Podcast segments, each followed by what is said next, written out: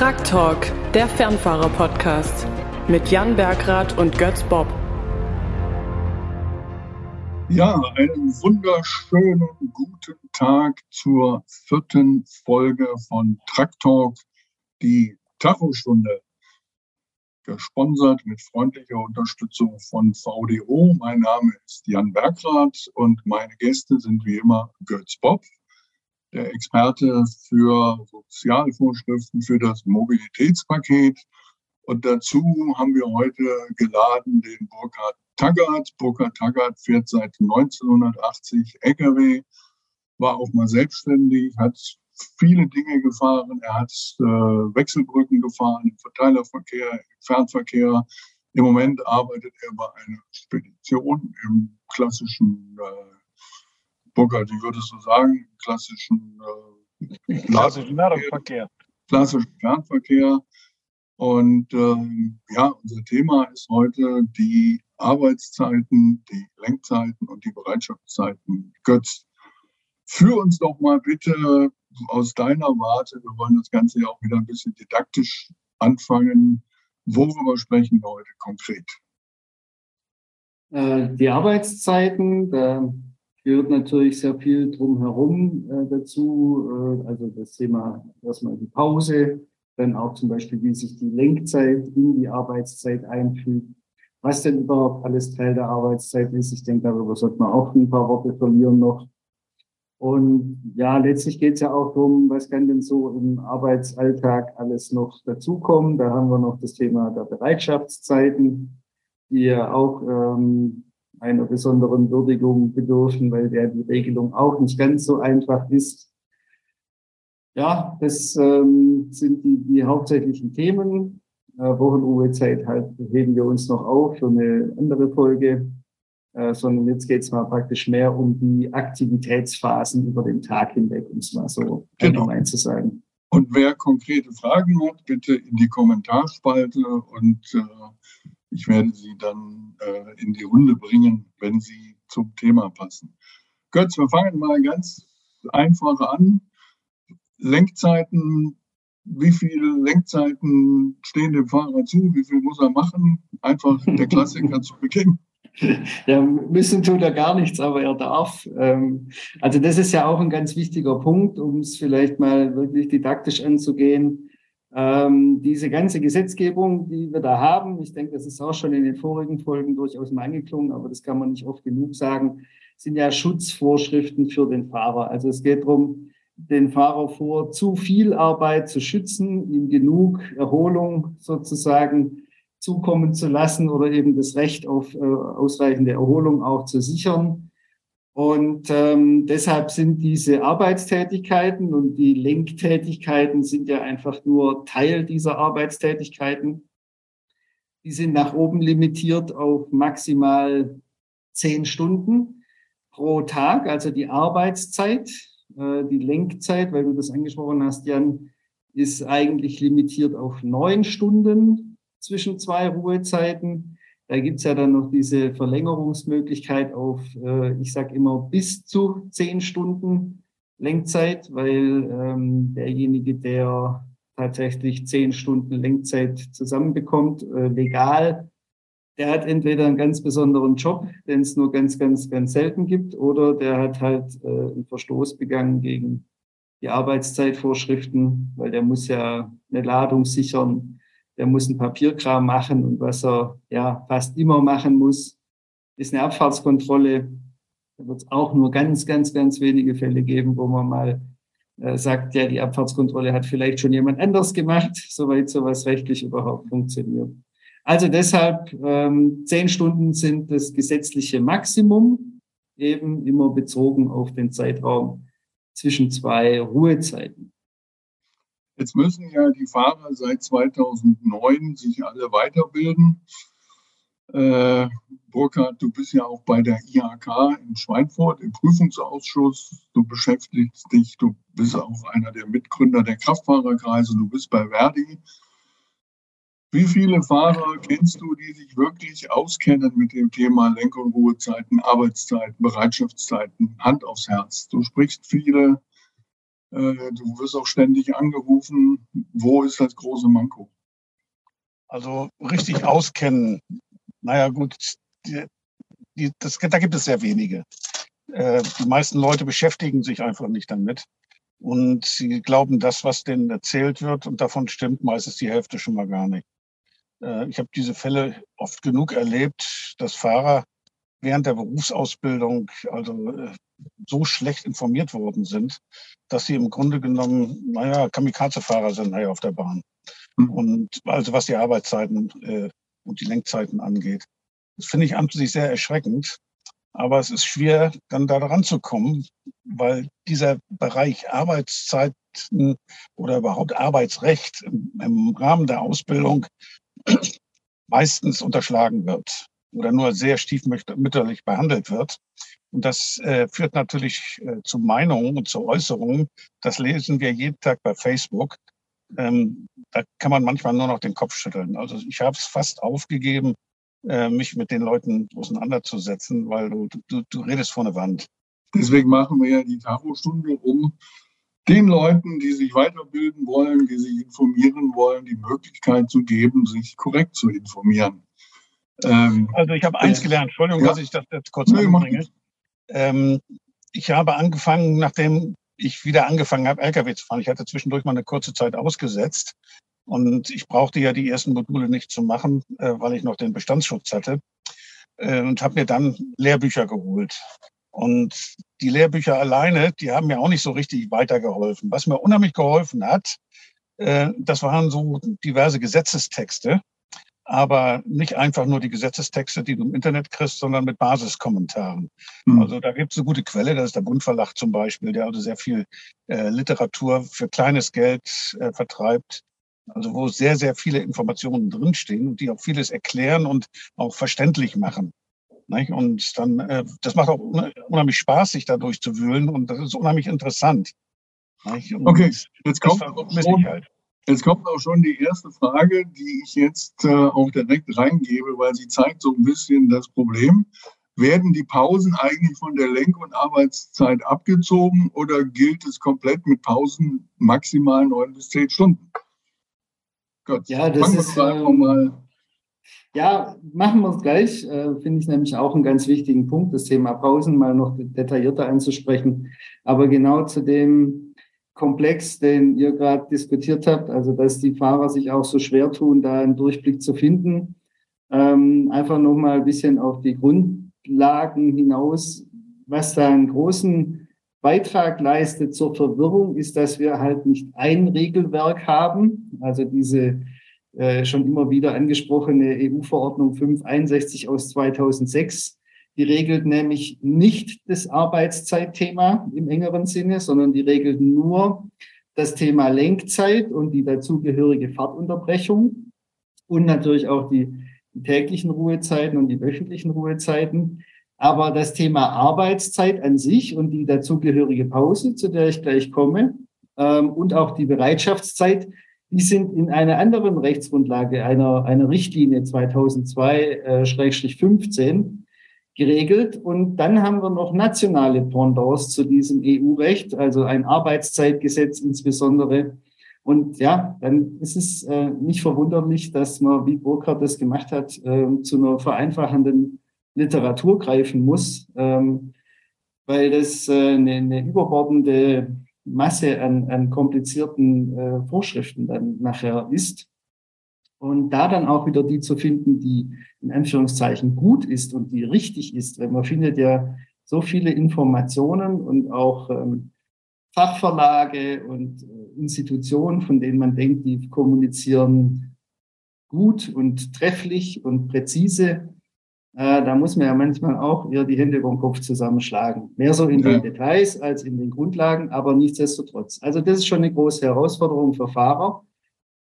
Und ähm, ja, zum Thema Pause. Also aber ganz kurz nochmal, aber ja. es ist doch eigentlich die Aufgabe des Arbeitgebers, den Fahrer oder des, das, äh, das ist der berühmte Artikel 10, äh, das, Organ, das Unternehmen so zu organisieren, dass sich die Fahrer an alle äh, entsprechenden Regelungen halten können. Wo ist dann da der, wo ist der Knackpunkt? Tja, die Realität ist der Knackpunkt. Nein, ähm, das ist schon richtig. Da sind diverse Pflichten äh, für das Unternehmen auch in den Rechtsgrundlagen hinterlegt. Aber wie immer ist es halt so, dass das Papier dort geduldig ist. Und äh, ich will da jetzt auch niemandem zu nahe treten, aber was ja auch ein, ein Hintergrundthema ist, wir haben es ja mit harten Jungs zu tun. Also die können ja auch arbeiten und die wollen ja dann auch zeigen, dass sie nicht nach zehn Stunden äh, erschöpft sind. Das ist ja auch ein Thema. Ja? Da brauchen wir ja nicht drum, drum herum reden. Oder zumindest war es vielleicht in der Vergangenheit noch stärker, als es heute ist. Also ich kann mich da an Geschichten erinnern äh, zu, zu Tachoscheibenzeiten, die mir schon äh, vom einen oder anderen berichtet worden sind, was man da so veranstaltet hat. Und diesen Geist, den lebt ja der eine oder andere auch noch. Ähm, ich muss mal ganz kurz einhaken, weil jetzt ja. kommt äh, Schwachsinn, Arbeit und Bereitschaft sind unterschiedlich zu bewerten. Wir sind ja noch gar nicht bei dem Thema angekommen. Wir sind doch noch ganz am Anfang. Wir versuchen ja den Einstieg zu machen. Ja. Ähm, aber nochmal. Also die, die Pausen, die hatten wir jetzt noch nicht beantwortet. Ja, Pausen, Fahrtunterbrechungen. Genau. Also die Pausen, äh, also der, die Zeiträume äh, praktisch zwischen der Arbeitstätigkeit, wo ich mich erhole, ähm, die zählen nicht zur Arbeitszeit die werden auch nicht entlohnt. Ähm, es gibt nur eine Arbeitnehmergruppe und das sind die Bergleute, die unter Tage arbeiten. Bei denen gehören die äh, Pausen zur Arbeitszeit. Bei allen anderen Arbeitnehmern in Deutschland sind die Pausen Freizeit. Und ob das Ding Pause nach Arbeitszeitgesetz heißt oder Fahrtunterbrechung nach Fahrpersonalrecht, ist an der Stelle egal. Ja, und jetzt die große Frage, was hat Vorrang in Deutschland oder überhaupt die 561 oder der berühmte äh, 21a des Arbeitszeitgesetzes? Ja. Genau, das ist schon so ein Punkt, der ähm, für einige Fahrer im, im Arbeitsalltag durchaus eine Herausforderung darstellt. Ich spreche jetzt also insbesondere über Fahrer, die viele B- und Entladetätigkeiten haben, die vielleicht das Fahrzeug früh morgens erstmal noch oder halt zu Anfang der Arbeitszeit beladen, dann noch Ladungssicherung machen etc. und dann viele Auslieferstopps haben oder die vielleicht eine Einsammeltour haben. Da kann es dann schnell passieren, dass ähm, die arbeitszeitrechtliche Schiene in den Vordergrund rückt, also nicht das Thema Lenk- und Ruhezeiten dominant ist, dass ich also diese äh, viereinhalb Stunden Lenkzeit äh, zusammengefahren habe, wonach dann ja eine Fahrtunterbrechung notwendig wäre, sondern wir haben auch sehr viele Fahrer, die eben rein nach arbeitszeitrechtlichen Maßstäben eine Pause dann sozusagen einlegen müssen. Äh, und da ist es eben so, dass ich maximal sechs Stunden am Stück tätig sein darf, also von Arbeitsbeginn abgerechnet. Da zählen die Arbeitszeiten rein fürs Beladen, fürs Ladungssichern und dann eben auch die Lenkzeiten. Und wenn da sechs Stunden zusammenkommen, äh, zusammengekommen sind, dann muss ich spätestens eine Pause machen. Da gibt's auch ganz viel Verwirrung. Wie lang muss denn diese Pause dann sein? Ähm, wir kennen das Thema Aufsplitten der Fahrtunterbrechung. 45 insgesamt, aber wenn ich aufteile 15 und 30 jeweils mindestens und bei der arbeitszeitrechtlichen Pause sind es andere Zahlen. An einem normalen Arbeitstag, also bis zu neun Stunden Arbeitszeit, also mehr als sechs und bis zu neun Stunden Arbeitszeit brauche ich insgesamt 30 Minuten Pause. Die darf ich aber aufteilen in Viertelstundenblöcke. Das heißt, ein Fahrer könnte wenn er eben nicht in das Thema Lenkzeitlimitierung rankommt, nicht an die viereinhalb Stunden Lenkzeit, sondern nur Arbeitszeit im Wesentlichen anhäuft, mit etwas Lenkzeiten darin. Der könnte dann nach fünfeinhalb Stunden, sage ich mal, eine Viertelstunde Pause machen und dann nach einer weiteren Stunde Arbeit nochmal eine Viertelstunde Pause machen und dann noch eine Stunde, zwei, drei bis zum Feierabend arbeiten und dann wäre die, die Pause sozusagen erfüllt. Ja, also da gibt's keine Regel, dass die 30 Minuten Pause am Stück erfolgen müssen, sondern wir können die auch aufteilen. Also der große Unterschied ist der vom, ich sag mal, vom internationalen Fernverkehr, von den Fahrern, die bis nach Portugal fahren, ja, mehr oder weniger nur Strecke machen, äh, neun oder zehn Stunden. Das müssen wir jetzt nicht wiederholen, das sollte eigentlich jeder wissen dann am Strand am liebsten die Zeit verbringen, eine regelmäßige oder äh, ähm, reduzierte wöchentliche Ruhezeit. Das wird das Thema in der Tacho-Stunde 5. Da freuen wir uns schon drauf. Und denen, die tatsächlich den ganzen Tag hier Containerverkehre, Zustellungen machen, da muss man schon unterscheiden und das muss auch jeder Fahrer für sich äh, wissen, wenn er den Arbeitsvertrag unterscheidet. Burkhard, ich komme nochmal zu dir zurück. Du bist bei Verdi, ihr seid ein sehr starker Verband in Bayern. Ähm, warum betrügen sich trotzdem so viele Fahrer? Ich meine, das, die Tachostunde heißt ja im Zeichen der Hämmer, der gekreuzten Hämmer. Du bist ja als Fahrer verpflichtet, quasi deine Arbeitszeit entsprechend dann im Tacho zu dokumentieren. Was läuft da schief? Also ich denke mal, das sind drei verschiedene Gründe. Der erste Grund bei vielen Leuchten, Leuten liegt das in den Genen. Ja, es ist immer schon so gemacht worden. Nicht? Der Chef sagt, also mache ich mal ganz einfach. Nicht? Und das, der nächste Grund ist, dass sie äh, nicht Bescheid wissen, wie was funktioniert, äh, weil es doch, wie Götz schon dargestellt hat, ein bisschen äh, durcheinander gibt. Äh, kommt ja noch als nächstes dazu, dass eine Pause unter einer Viertelstunde keine Pause ist, aber trotzdem als Pause aufgezeichnet wird. Nicht? Und äh, das äh, Dritte ist halt, dass unheimlich Druck von oben kommt. Es gibt genügend äh, Disponenten, also ich kenne auch solche Leute, die die Fahrer bis auf die letzte Minute durchprügeln. Ne? Also ähm, wo man am liebsten sogar noch selber, selber Geld mitbringt zum Arbeiten. Mhm. Äh, das gibt's trotz des Mangels an Kraftfahrern gibt es das heute. Nicht zu knapp. Und das ist ganz schlimm, ist das im Kühlerverkehr wo also extreme äh, Termine anliegen, wo die Leute durchgeheizt werden mit einer Strich und Faden und wenn die Zeit nicht reicht, dann wird weitergemacht. Hauptsache die Ladung kommt pünktlich an. Mhm. Und ich glaube, das sind so die, die, die wichtigsten Gründe an für sich. Ja. Das, also das Aufzeichnungsthema ist übrigens auch noch ein ganz wichtiger Punkt, ja, ja. über den wir vielleicht auch an der Stelle schon mal sprechen können, weil ähm, du hattest ja vorhin die Pflichten angesprochen des Unternehmens. Also da sind wir noch nicht wirklich drauf eingegangen. Also wir haben eine grundsätzliche Organisationspflicht. Der, der Unternehmer muss die Arbeit so gestalten, dass der Fahrer die Zeiten einhalten kann. Ziemlich so steht es auch in der, in der Verordnung drin. Ähm, und auf der anderen Seite muss er den Fahrer, ja, er muss sicherstellen, dass der Fahrer eben den Fahrtenschreiber bedienen kann. Das ist so das Wesentliche, was es an Schulungs- oder an, an Organisations- und Schulungspflichten gibt. Aber gerade bei dem Thema manuelle Nachträge, also wenn dann morgens oder zu Arbeitsbeginn eben die Karte gesteckt wird äh, und man sich dann anschaut, diese Aufzeichnungen, die da am Ende rauskommen, ist es halt oft so, dass ähm, die Ruhezeit bis zu diesem Steckzeitpunkt angedauert hat bei vielen Fahrern.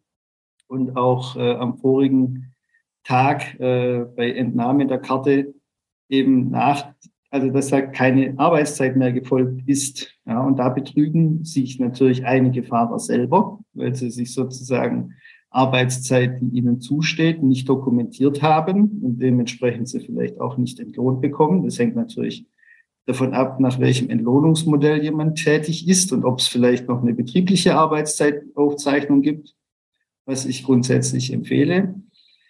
Aber das sind genau auch diese Themen mit dem äh, fünfmal OK drücken, sage ich mal, morgens, äh, Karte reinstecken und dann einfach Ruhezeit bis jetzt. Äh, das äh, unterschlägt natürlich auch Arbeitszeiten.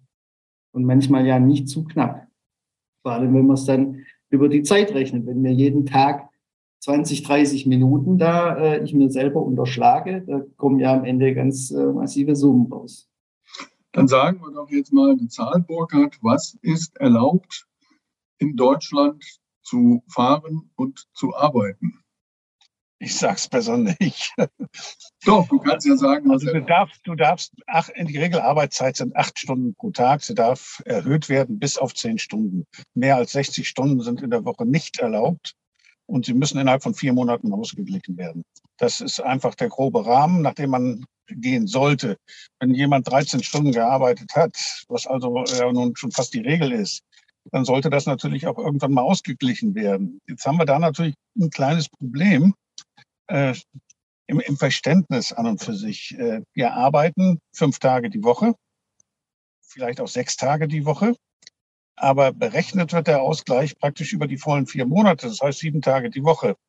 Und äh, die meisten äh, Programme, die jetzt äh, unterwegs äh, benutzt werden dafür, die berechnen noch nicht mal die Krankheitszeiten und die, die Urlaubszeiten als Ausgleichszeiten. Das heißt, um diese Tage wird man zusätzlich auch nochmal beschissen. Das heißt also, die durchschnittliche Arbeitszeit wird immer geringer nach außen hin dargestellt, als sie tatsächlich stattgefunden hat.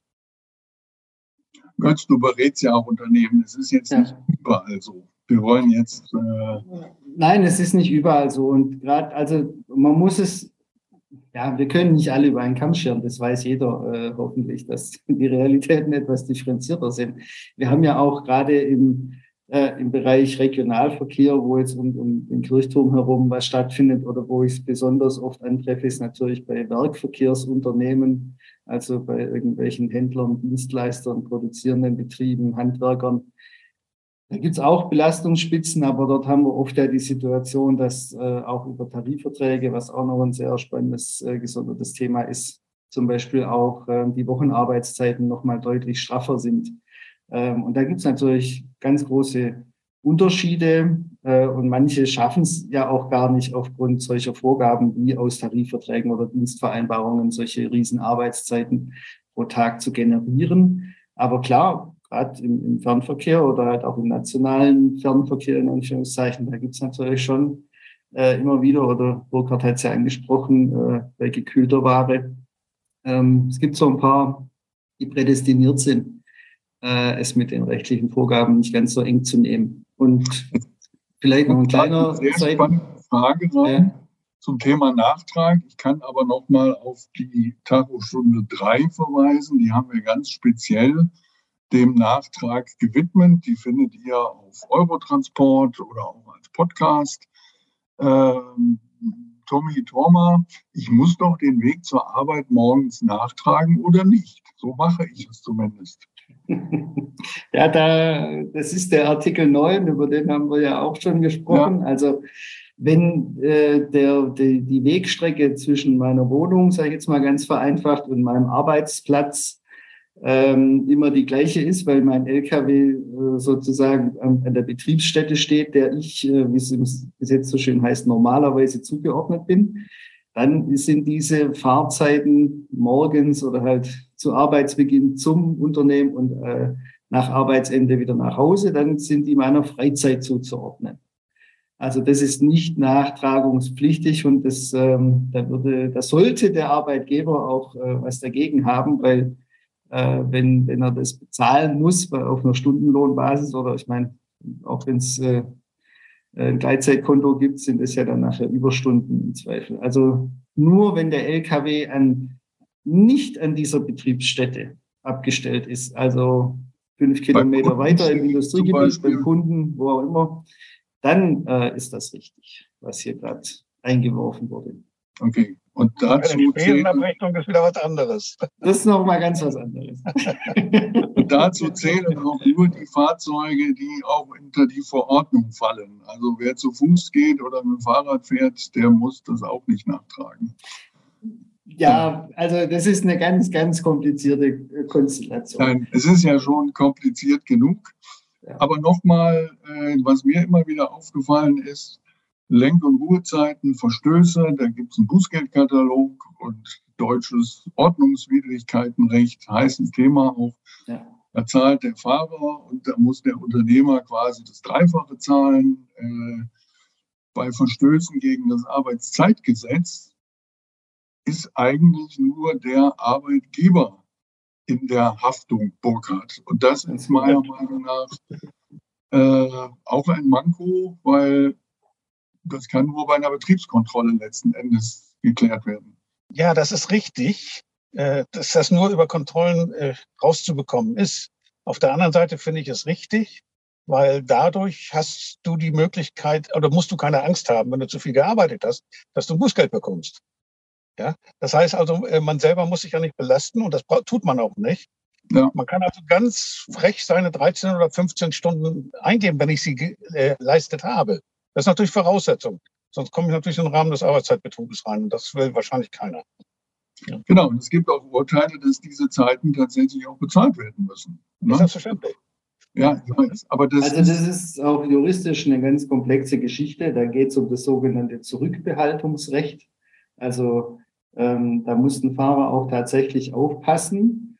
Ähm, so wie du es schon gerade äh, erläutert hast, Jan, von, vom Grundsystem her, so trägt sich das nämlich auch bei diesem Zurückbehaltungsrecht aus. Also da geht es darum, wenn ich äh, vom Arbeitgeber die Ansage bekomme, länger zu arbeiten als gesetzlich vorgesehen, dann ähm, habe ich als Arbeitnehmer, wenn es um das Thema Arbeitszeit geht, also wenn ich nur einen Arbeitszeitverstoß begehe, ein ganz schwach ausgeprägtes Zurückbehaltungsrecht. Also ich kann da nicht einfach sagen, nö, mache ich nicht, sondern nur, wenn ich, was weiß ich, physisch nicht mehr in der Lage wäre, wenn ich halber schon am Zusammenklappen bin, dann könnte ich sagen, nee, das mache ich nicht.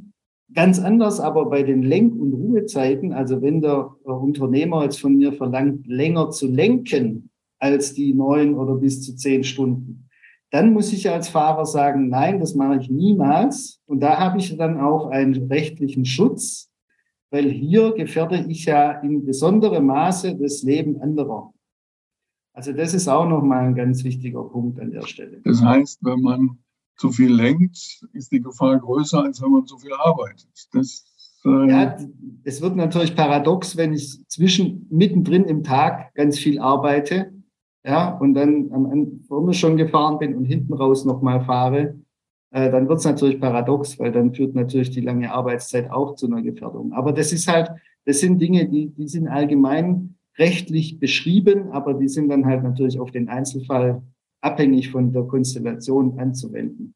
Aber es ist mir einfach auch ein wichtiger Punkt, den Fahrern nochmal klar mitzugeben, dass sie niemals ähm, von den Lenkzeiten abweichen sollten nach oben, weil du hast ja auch schon gesagt mit dem Bußgeldthema, da merkt man es ja schon, da ist der Fahrer persönlich mit dran. Äh, und da hat er auch eine, eine, sehr gute rechtliche Basis, um da nicht in die Bredouille zu kommen, ja, wenn es zum Spur dann kommen sollte. Ähm, genau. Und jetzt aber die große Frage, was ist Arbeit? Burkhard, ja. Was ist Arbeit? Arbeit ist alles, was keine Pause ist und was keine Bereitschaft ist. Also das ganz grob gesagt. Also das Warten an der Rampe zum Beispiel, ohne dass man mir gesagt hat, wann es weitergeht. Wenn ich jetzt auf so ein äh, Tableau gucke, wo die Zahlen äh, angezeigt werden, oder wenn ich einen Pieper in die Hand gedrückt kriege und warten muss, dann ist das ganz definitiv Arbeitszeit. Wenn der Kunde sagt, du fährst um 15 Uhr ans Tor, dann ist das Bereitschaftszeit. Genau. Wenn ich lenke, ist Arbeitszeit. Wenn ich B und entlade, ist Arbeitszeit. Da gibt es überhaupt keine Diskussion. Ist das so richtig? Ja, das ist auch äh, eigentlich ähm, ganz toll beschrieben in, in dieser EU-Richtlinie, die ich vorhin schon mal kurz angesprochen hatte, diese 2002-15. Da steht das nämlich äh, ganz explizit drin, wann wir von der Arbeitszeit ausgehen müssen, wann es eine Bereitschaftszeit sein kann. Äh, klar, dann gibt's noch so ein paar Graubereiche, wo man eben sinngemäß letztlich die Entscheidung treffen muss, was es ist. Ähm, aber das ist leider nicht übernommen worden in unser Arbeitszeitgesetz. Eigentlich hätte der deutsche Gesetzgeber das ja machen müssen. Er muss ja die EU-Richtlinien in nationales Recht überführen. Aber man hat eine sehr ja, Schmalspurlösung letztlich getroffen mit diesem Paragraph 21a Arbeitszeitgesetz. Aber ja, wie gesagt, also alles, was ich für meinen Arbeitgeber tue, alles, was in seinem Interesse ist, das gehört zur Arbeitstätigkeit dazu. Und dann haben wir diese Wartezeiten, wenn sie im Vorfeld bekannt sind, wie lange sie dauern. Da ist natürlich die große Krücke dran, dass ich keine Nachweispflicht habe, sondern im Nachhinein wird jede Wartezeit dann letztlich auch zu einer Bereitschaftszeit werden, weil ja der, der äh, Mitarbeiter vom Lager äh, oder mein Disponent hat mir gesagt, äh, es dauert jetzt 45 Minuten, dann dauert es tatsächlich 55 oder vielleicht auch nur 35. Dann wird aber keiner hergehen und das jetzt umdeklarieren, äh, und nicht mehr als Bereitschaftszeit erfassen, äh, ja, sondern als Arbeitszeit, weil ja, das, das ist nicht nachvollziehbar und der, der Kontrollbeamte, der kann es ja gar nicht nachvollziehen. Der, der kann auch nicht den Aufwand leisten, das nachzuermitteln. Oder hast du andere Erfahrungen, Burkhard? Ja, du hast da mal zu etwas gesagt. Das ist in so einem Fall sollte man besser vorher die Karte rausnehmen und dann lieber einen Nachtrag machen, wenn man genau weiß, was es ist. Ja, das ist natürlich auch eine gute Lösung, aber da habe ich auch die Woche schon wieder viel diskutiert, wann darf ich legal die Karte entnehmen. Ähm, da rumzusitzen im LKW ist eigentlich kein Grund, weshalb man jetzt einfach die Karte ziehen darf. Aber das Nein, aber du weißt ja nicht, was, was es ist. Also das ist ja schon ein legitimes, äh, eine legitime Begründung. Ja. Jetzt kommen hier noch zwei interessante Fragen. Einmal der Dadi, weil Kira nochmal, die Bereitschaftszeit wird aber doch dann als Arbeitszeit gesehen. Nein, also wenn sie mal als Bereitschaftszeit aufgezeichnet ist, dann ist sie auch als solche erstmal im System verbucht, um es mal untechnisch auszudrücken. Man darf jetzt hier nicht äh, falsche Schlussfolgerungen ziehen. Weil etwas nicht als Arbeitszeit zählt, heißt es nicht, dass die Zeit nicht entlohnt werden muss. Ja, also das ist auch ein ganz wichtiger Punkt, wo wir Aufklärungsarbeit leisten müssen. Ähm, Bereitschaftszeiten zählen nicht zur ja, arbeitsschutzrechtlichen Arbeitszeit dazu. Sie gehören aber zur vergütungspflichtigen Arbeitszeit. Grundsätzlich das heißt, oder hängt das vom Vertrag ab? Also ich weiß, in, in den Tarifverträgen, äh, Burkhard, da wirst du mich, äh, das wirst du bestätigen, in den also Tarifverträgen ist es definitiv drin in Tarifverträgen können auch andere Regelungen getroffen werden, was die Höhe der Vergütung angeht. Aber solange nichts bekannt ist, zählt es von der Vergütung genauso wie eine normale Arbeitszeit. Äh, genau. In einem Tarifvertrag kann ich also sagen, okay, gibt nur einen halben Lohn oder irgendwie sowas. Das ist dann eine Vereinbarung zwischen der Firma und der Gewerkschaft oder der Firma und dem Betriebsrat oder was auch immer. Äh, es gibt ja nicht nur Gewerkschaft, es gibt ja auch Haustarifverträge zum Beispiel. Also äh, da gibt es schon andere Möglichkeiten. Man kann da auch den Ausgleichszeitraum erheblich verlängern, bis auf sechs Monate. Ja, ich weiß. So, jetzt ja. prasseln die Fragen hier rein. Aber noch kurz, weil es wichtig ist ja? für die Fahrer. Also da gibt es auch eine sehr hochwertige Rechtsprechung, die sagt, wenn der Arbeitgeber es versäumt hat, eine Regelung zu treffen, dann sind wir bei 100 Prozent Entlohnung. Und ich kann eben bis auf die 50 Prozent, die der Burkhardt gerade schon angesprochen hat, runtergehen. Ja, also in dem Bereich zwischen 50 und 100 Prozent habe ich gewissermaßen einen Spielraum. Ähm, drunter wird es dann sittenwidrig. Also da äh, ist, ist dann keine Option mehr äh, da, was zu, zu regeln. Und eben auch ein ganz wichtiger Punkt, es sind nicht nur Tarifverträge. Ich könnte auch sagen, ich regle das im Arbeitsvertrag, also ganz individuell ähm, oder eben auf Basis von einer Betriebsvereinbarung. Da gibt es also ganz viele Möglichkeiten. Und da sollten die Fahrer natürlich auch mal reinschauen in die Dokumente, was sie da vorliegen haben, ähm, ob das dann auch alles sauber entlohnt wird. Okay, so. so. Wir wollen ja auch über den Tacho sprechen. Wir wollen ja auch darüber, wie man das bedient. Und jetzt kommt die Frage, also wenn ich auf Bereitschaft mache, ist es nachher als Pause hinterlegt. So habe ich es gesehen. Nein, als Fahrtunterbrechung, nicht als Pause. Okay. Ja, okay. Ich hatte die Hoffnung, wir gucken um das Thema rum, aber wenn es schon gefragt wird. Also bei dem Thema muss man ganz vorsichtig sein. Ähm, die Fahrtenschreiber haben eine spezielle Programmierung. Und diese Programmierung, die bezeichne ich immer als Eieruhrfunktion. Ähm, die Fahrer kennen das. Der Fahrtenschreiber warnt mich bei Ablauf meiner Lenkzeit, dass ich demnächst eine Fahrtunterbrechung einlegen muss. Und um diesen Reset zu machen, für diese Eieruhrfunktion, also die praktisch einmal auf links zu drehen, hat der Gesetzgeber gewisse Vorschriften getroffen, wann der Fahrtenschreiber zurückstellen muss, praktisch auf viereinhalb Stunden, um es jetzt mal ganz platt auszudrücken. Und das ist eben nicht so, dass jede Aufzeichnung von mehr als 45 Minuten unter dem Symbol Bett nur dazu führt, dass die Eieruhr zurückgestellt wird, sondern auch jede unbekannte Zeit von mehr als 45 Minuten, also keine Aufzeichnung oder ähm, eine Bereitschaftszeit.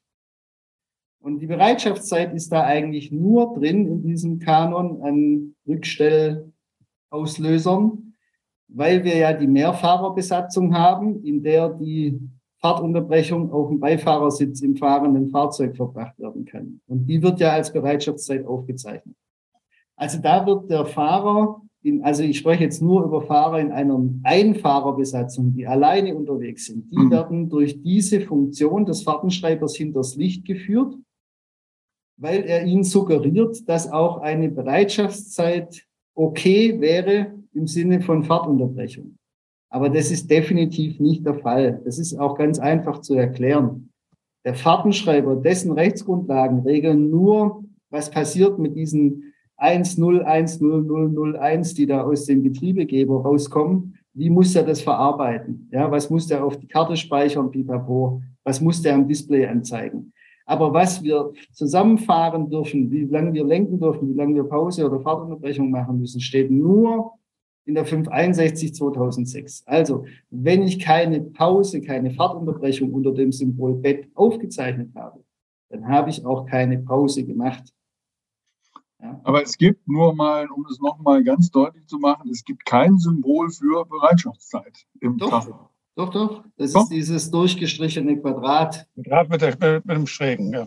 Genau. Ach so. Okay. Ja, ja, das, das ist alles, ist alles gut. Aber die Fahrer, wie gesagt, werden da hinters Licht geführt, weil der dann diesen Counter, wenn ich es mal so sagen darf, vereinfacht wieder auf viereinhalb Stunden stellt. Und das Schlimme ja, ist dann auch. Noch, hm? bei uns wird das als Bereitschaftszeit angesehen. In anderen Ländern heißt es dann einfach andere Arbeiten oder andere Tätigkeiten. Ne? Also jetzt, dass es keine normale Arbeit ist, sondern irgendwas anderes ist, außer Pause und Lenken. Ja, also wichtig ist halt, in der Straßenkontrolle komme ich mit dieser nicht eingelegten Fahrtunterbrechung oft durch, weil der Kontrollbeamte sagt, ja gut, der Fahrer muss sich ja in gewisser Weise auch auf das verlassen können, was der Fahrtenschreiber anzeigt. Aber wenn ich mir eine Betriebskontrolle vorstelle, wo ich die Daten von 50 Fahrern vorliegen habe und die haben ständig keine Fahrtunterbrechung, sondern nur eine Bereitschaftszeit gemacht, dann muss sich der Verkehrsleiter oder die Verantwortlichen dort halt fragen lassen, ja, was haben Sie da eigentlich gemacht? Haben Sie die Daten mal angeschaut? Sind Ihre Fahrer geschult? Die können ja offensichtlich den Fahrtenschreiber nicht bedienen. Ja, weil wenn der Fahrer Pause hat, du erinnerst dich an, wir hatten mhm. da schon Auseinandersetzungen. Der Fahrer muss von seiner Arbeitstätigkeit freigestellt sein. Der Arbeitgeber muss sagen, Sie sind jetzt äh, nicht mehr in Ihrer Arbeitstätigkeit. Und es ist auch in der Arbeitszeitrichtlinie eindeutig beschrieben dass das keine Pause und keine Ruhezeit sein kann, die Bereitschaftszeit. Ja, also da gibt's genug Material, äh, um das Ganze zu entkräften. Ähm, und wie gesagt, die Fahrer haben ein Recht auf Pause. Das sind doch ganz normale Arbeitnehmer. Warum darf denn ein Fahrer keine Pause machen, sondern wieso muss der denn seine Erholung sich in einer Bereitschaftszeit abholen? Das ist doch einfach ja. nicht gerechtfertigt. Ja. Jetzt würde ich gerade noch gerne den Kommentar von Ich bin Berufskraftfahrer und habe Respekt verdient einführen. Das Unternehmen hat die Aufgabe, die Fahrerkarten und die Aufzeichnungen zu kontrollieren. Die Bezirksregierung hat mich auf einige Dinge hingewiesen und da gehört auch das Arbeitszeitgesetz dazu, gehe ich mal davon aus. Ja. Ähm, also es gibt ja die Möglichkeiten, auch, ich meine, auch darüber sprechen wir ja auch noch in einer anderen Sendung. Du kannst das ja heute über deine Software, du kannst ja über VDO, wen, wen auch immer, du kannst ja als Fuhrparkleiter, hast du ja alles im Blick. Ja? Du kannst im Prinzip sagen, du lieber Fahrer. Man sollte. Ja? Man sollte. sollte. Ja, ich weiß. Ähm, Bevor wir jetzt zu dem großen Thema der sogenannten Schichtzeiten, die es ja eigentlich gar nicht gibt, äh, kommen, aber nochmal die Frage an dich, Burka, darüber haben wir vorher debattiert. Äh, wenn alle Fahrer sich wirklich an Gesetz und Ordnung halten würden, hätten wir dann einen viel, viel größeren Fahrermangel, als wir jetzt schon haben? Dann hätten wir keine 80.000, sondern wahrscheinlich 140.000, die fehlen würden. Nicht? Äh, weil das würde ja nicht nur uns Deutsche betreffen, sondern alle, die hier auf deutschen Straßen verkehren. Ja. Das, das wäre das absolute Chaos. Da würde gar nichts mehr funktionieren. Zumal die Anforderungen der Industrie an für sich immer dreister und frecher werden. Da kriegst du einen Termin um sieben Uhr, musst aber schon um halb sieben da, sonst wird er nicht mehr äh, da sein, sonst wird er nicht gewertet, zum Beispiel. Das heißt, da wird mit Zeiten der Fahrer und der Spediteure gespielt. Das ist einfach nicht mehr normal. Nicht? Und äh, das, da, wird, da stehen natürlich alle möglichen Leute unter Druck. Und ich, deswegen verstehe ich schon, warum viele eben einfach mitmachen bei diesem Geschäft, obwohl das offensichtlich nicht so sein sollte. Aber du hast absolut recht. Äh, wenn sich alle an die Vorschriften halten würden, dann würden die Lieferketten wahrscheinlich relativ schnell zusammenbrechen. Da bin ich mir ziemlich sicher. Jetzt kommt noch eine sehr interessante Frage. Florian Bo, wie verhält sich das bei folgendem Beispiel? Ich fahre zum Laden zum Kunden, dort stehen noch andere Kollegen, die ebenfalls warten. Wenn ich aufgerufen werde, weiß ich nicht. Ich kann es aber abschätzen. abschätzen. Jetzt stelle ich auf Bereitschaftszeit und komme zum Beispiel nach 70 Minuten dran. Jetzt habe ich dann 45 Minuten Standzeit voll. Kann und darf ich das als Pause werten, sowohl beim Thema Arbeitszeit als auch Fahrzeit? Oder gilt, gilt die Bereitschaftspause generell nicht? Ich habe hier schon diverse Aussagen gehört. Götz hat es doch gerade erklärt. Ja. Also es ist in der Tacho-Verordnung, in dieser 165 2014, ist es klipp und klar schwarz auf weiß drin. Wenn ich eine Pause mache, wenn ich eine Fahrtunterbrechung mache, dann ist es das Symbol Bett. Und wenn ich eine Bereitschaftszeit aufzeichne, dann ist es das durchgestrichene Quadrat. Und da gibt's eigentlich überhaupt keinen Diskussionsspielraum. Also entweder ich kann frei, in Anführungszeichen, frei über die Zeit verfügen, ja. Ich kann auf die grüne Wiese gehen, Vögelchen beobachten, tun und lassen, was ich will. Das nennt sich Pause. Oder ich bin in einem Zustand der Achtsamkeit, auch wenn ich passiv äh, einfach rumlungere, sage ich jetzt mal ganz böse. Aber ich bin trotzdem an einen Ort gebunden. Ich muss aufpassen, früher oder später. Ich muss die Szenerie um mich herum beobachten. Und deshalb sagt die äh, Arbeitszeitrichtlinie, dass so eine Zeit niemals eine Pause oder eine Ruhezeit sein kann. Also es ist gesetzlich ganz eindeutig. Da gibt es wirklich keinen Graubereich. Es ist der einzige Graubereich, den wir haben, ist das Problem, dass der, dass der Gesetzgeber die, die Gesetzestexte schlecht formuliert hat, was den Fahrtenschreiber anbelangt und die Fahrtenschreiberhersteller in der blöden Situation sind, diesen Quark, der da auf Papier steht, irgendwie in ein technisches Gerät umsetzen zu müssen. Und dann kommt sowas dabei raus, dass wir halt diese Eieruhrfunktion haben, die die Fahrer in die Irre leitet. Ja, aber dann kommt das dazu, dass Jan auch schon ein paar Mal gesagt hat, dass es bei den Modulschulungen äh, durch die Dozenten ja, teilweise äh, äh, Aussagen getroffen werden, die jenseits von Gut und Böse sind. Ja. Da wird also voll, äh, naja, die werden falsch informiert, die Leute. Ja, da fragt man auch, äh, für, also wessen Advokat sind die? Sind die der Advokat des bezahlenden Unternehmers oder eben der Fahrer? Ja, ja weil die Rechnung zahlt, ne? Lass uns doch jetzt mal zu dem Thema kommen. Ich habe gerade festgestellt, dass ich heute überhaupt keine Uhr da habe.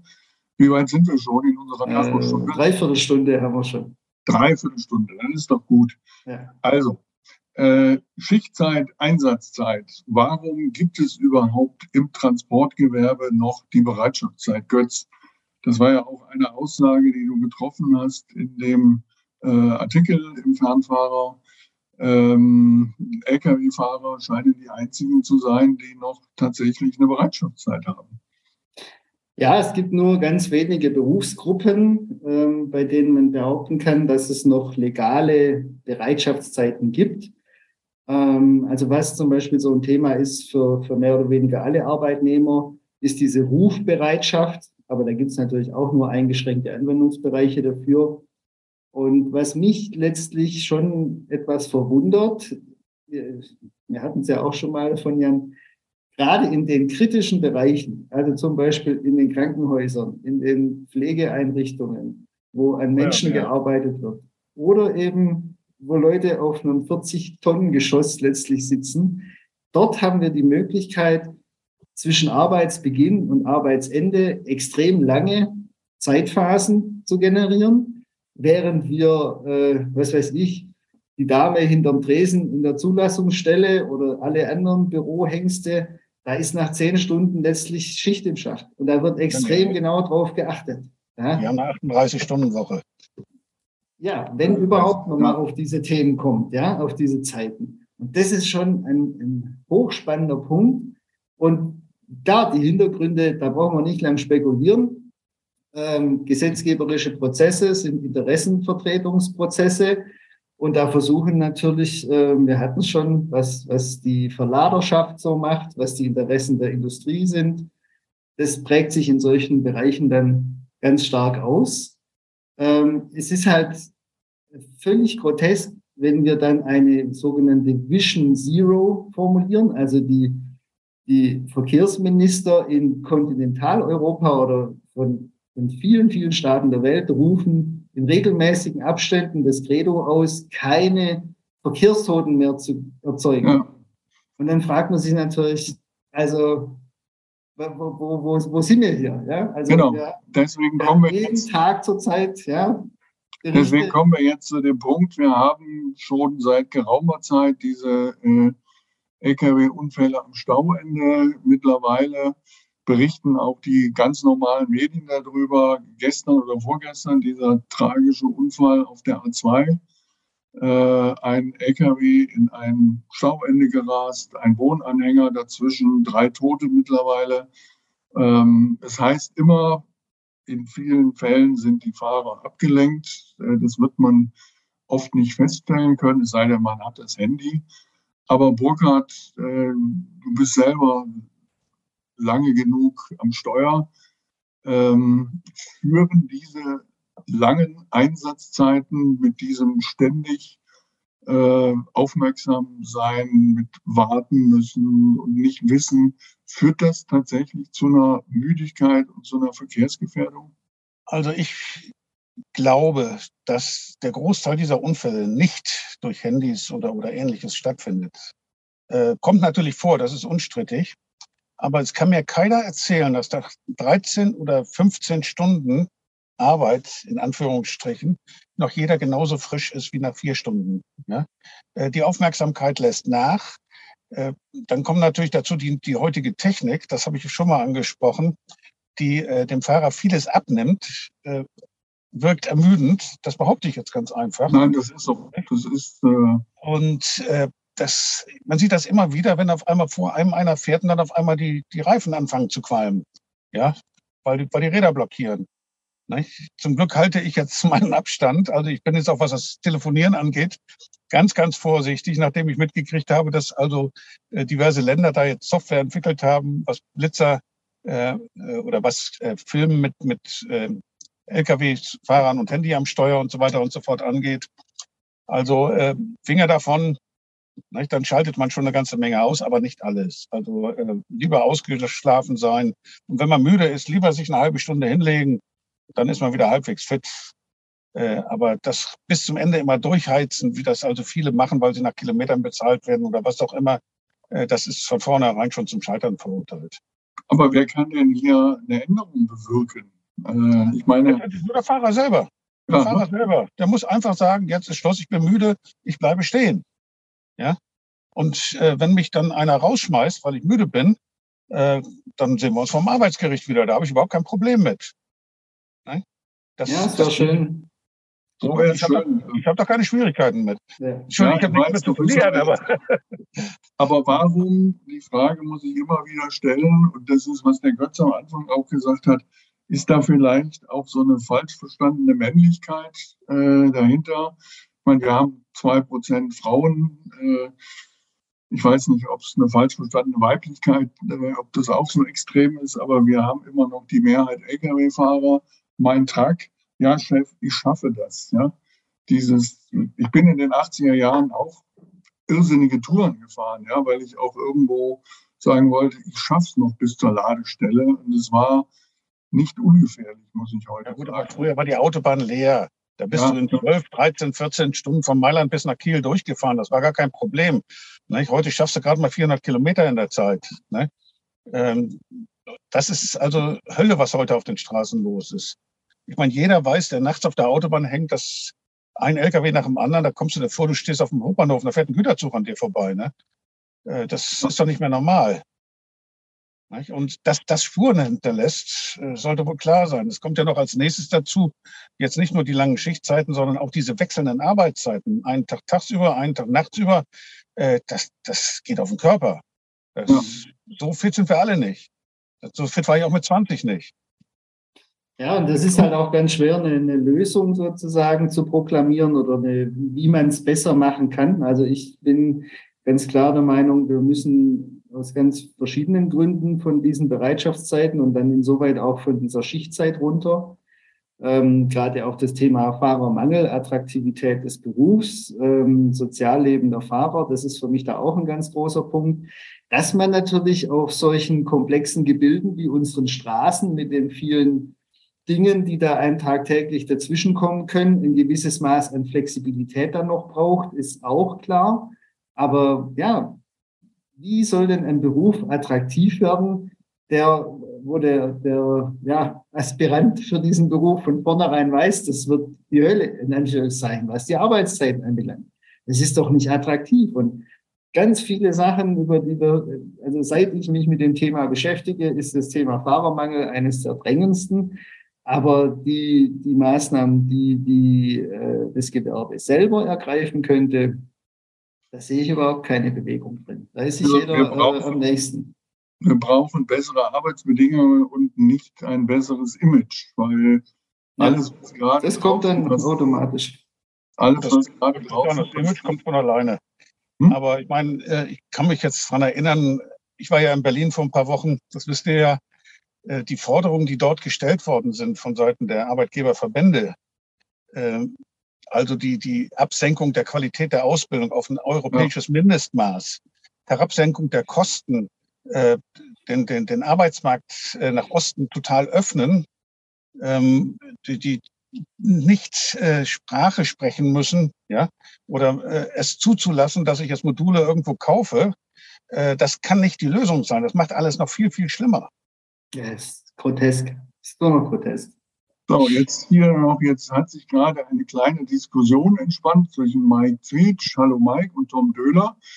Wo steigen wir denn ein? Weil der Mike hat gesagt, die 561 fordert nach 4,5 Stunden Fahrzeit aber nur eine Fahrtunterbrechung, wozu eine Bereitschaftszeit tatsächlich ausreicht. Und Tom hat gesagt, das hast du doch alles perfekt erklärt.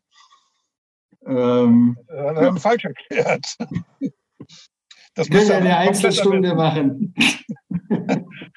Tom, okay. die 45 Minuten Bereitschaft sind keine Pause. Ja. ja. Okay, das lassen wir jetzt mal ausklingen.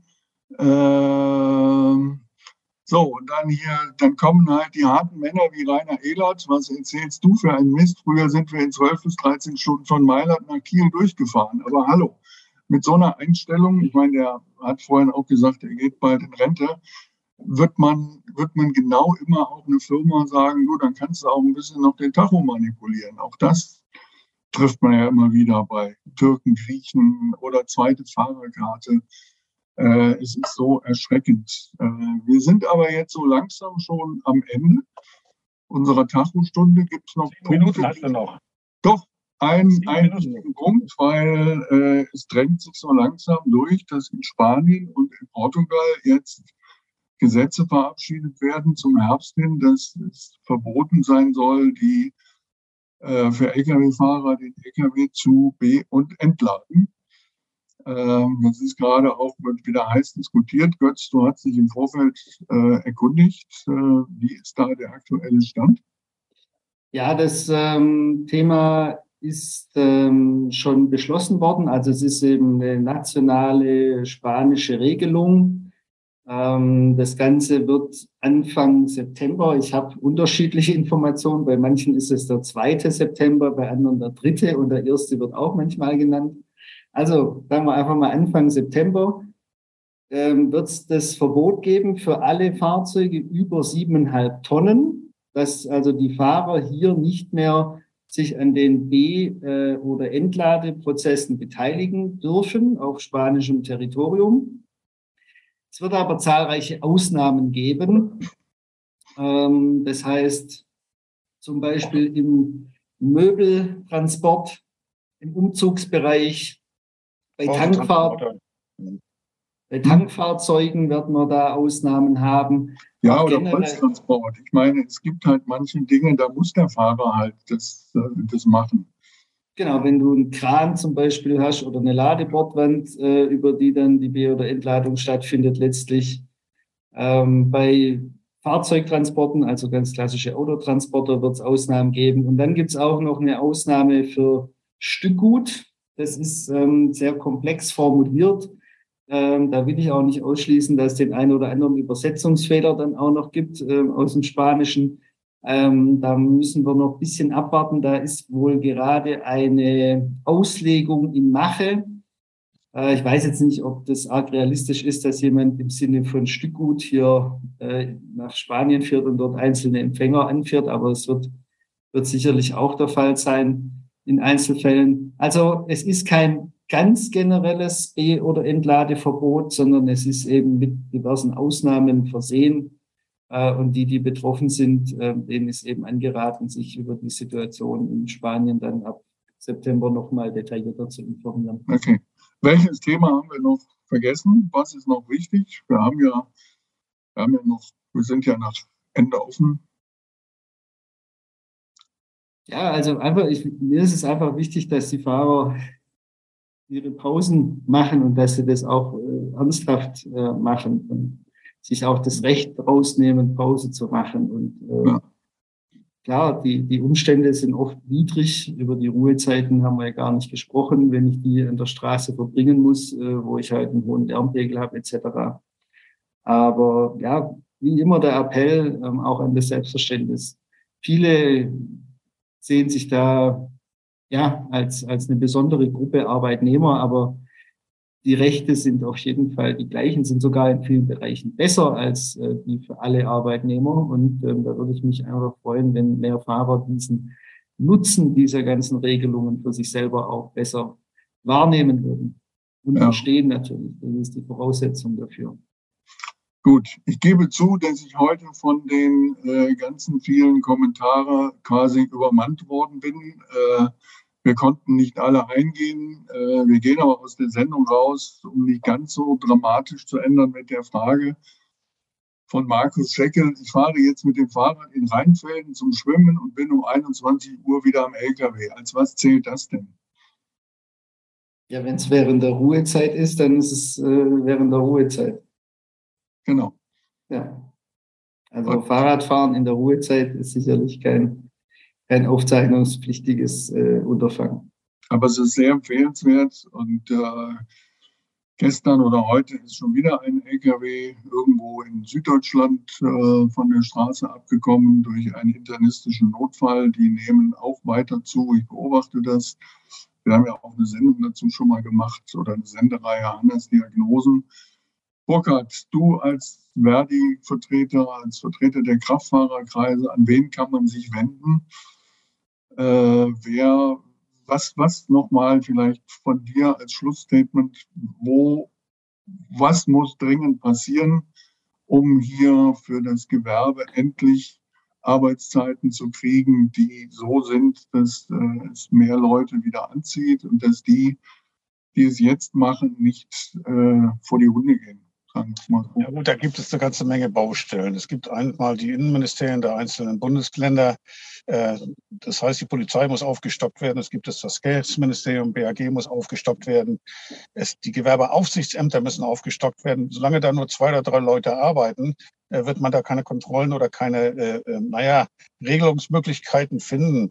Die Gewerkschaften muss ich da auch kritisieren. Die, die müssen einfach mehr tun. Aber jeder Versuch von den Gewerkschaften oder wie, äh, äh, Gruppen, wie wir es sind, äh, wird natürlich immer sehr schnell äh, klein gemacht, weil jeder glaubt, seine eigene Gewerkschaft zu sein und alles besser machen zu können. Äh, das funktioniert nicht. Man kann vielleicht für sich selber einen Euro mehr aushandeln oder so. Aber letztendlich geht es nicht um den Einzelnen, es geht um die, die Gruppe der Berufskraftfahrer. Und äh, das ist schon ein Problem, ähm, die Leute so ein bisschen, ein bisschen zu sensibilisieren. Solange wir keine Organisationsgrade haben, die es ermöglichen, äh, was auf die Beine zu stellen, wird nichts funktionieren. Es geht gar nicht darum, dass die ganzen Arbeitgeber alle in der Tarifbindung sein müssen. Da gibt es auch andere Wege. Nicht? Aber dafür müssen die Leute selber äh, eben auch für ihre Rechte kämpfen. Und vor allen Dingen ganz wichtig, sie müssen ihre Rechte kennen. Sie ja. müssen auch das Werkzeug haben, äh, oder kennen, mit dem sie arbeiten. Jeder Handwerker weiß, wie er einen Hammer und einen Meißel zu benutzen hat. Nicht? Aber die Lkw-Fahrer wissen nichts über die Gesetze, mit denen sie tagtäglich zu tun haben. Oder relativ wenig. Nicht? Und ja. äh, da gibt es also sehr, sehr viele Baustellen. Es gibt da keine pauschale Lösung. Ein guter Anfang ist, glaube ich, das, was Bernd Rützel und der Udo Schiefner angefangen haben, diese Anhörung, der Versuch möglicherweise einen runden Tisch zu schaffen, wo man da mal vielleicht mal Tacheles reden kann, ohne dass gleich jetzt eben die, die Forderungen der Arbeitnehmer oder der, der Fahrer gleich unter den Tisch fallen. Ne? Götz, was ist deine abschließende Meinung, Einschätzung? Man, man, kann über alle Punkte Ewigkeiten diskutieren und ich bin da ganz bei Burkhardt. Ähm, die Regeln stehen und fallen mit ihrer Kontrolle und mit, mit der Sanktionierung. Und ähm, das sind die widerstrebenden Interessen. Wir sind ein industriestarkes Land. Die Unternehmen, die Güter zu versenden haben oder die Güter empfangen, die haben ein ganz virales, äh, ganz, ganz starkes Interesse dran, ähm, einen günstigen Transport zu bekommen. Und ähm, sich mehr gegen diese Interessen durchzusetzen, auch in der Politik. Das äh, ist meines Erachtens die große Aufgabe, ähm, dass, dass wieder die Menschen mehr zählen und nicht der Euro, äh, um den es dann am Ende des Tages geht. Aber das ist ja sehr sozialromantisch, das ist mir schon klar.